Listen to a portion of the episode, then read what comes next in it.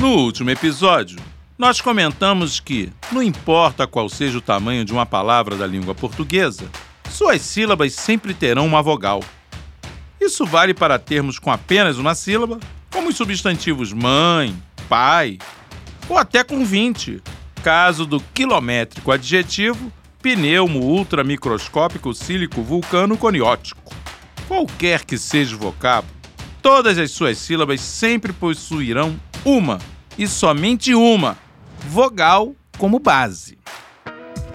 Trocando em miúdos, isso significa dizer que não existe sílaba sem vogal no nosso idioma. Aliás, nós possuímos até inúmeros termos de duas ou uma sílaba formadas exclusivamente por vogais, em alguns casos semivogais, sem nenhuma consoante em sua estrutura. Esse é o caso, por exemplo, do advérbio aí, né? Eu fiz tudo para você gostar de mim, que tem duas sílabas com uma vogal cada uma. Ou da interjeição uaiço dos mineiros, que tem duas sílabas, a primeira com uma vogal e a segunda com uma vogal e uma semivogal.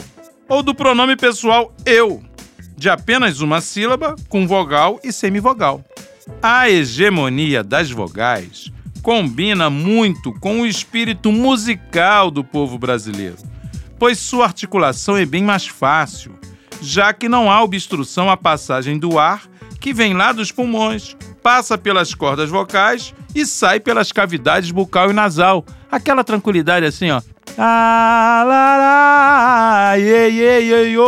Isso é bem fácil para qualquer falante.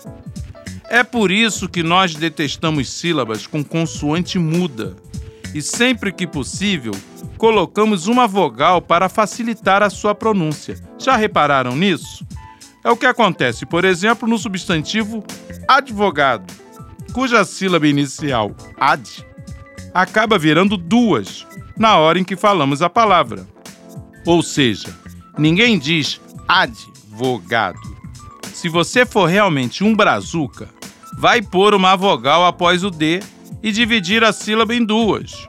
Assim, conforme a região e certos fatores sociolinguísticos, pode-se falar advogado ou então advogado, como se ouve aqui no Rio de Janeiro. Imaginem então como é difícil pronunciar uma sílaba como pneu, que aparece no início do adjetivo citado, e no substantivo pneumonia, ou até mesmo no pneu de um carro ou uma bicicleta.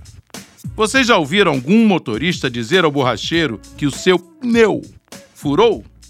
Pois é, ninguém fala assim. Há sempre uma vogal depois, dividindo a sílaba única em duas.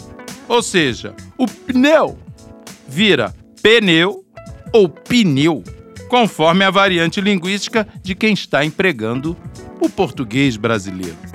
Isso entre nós não é nenhum problema.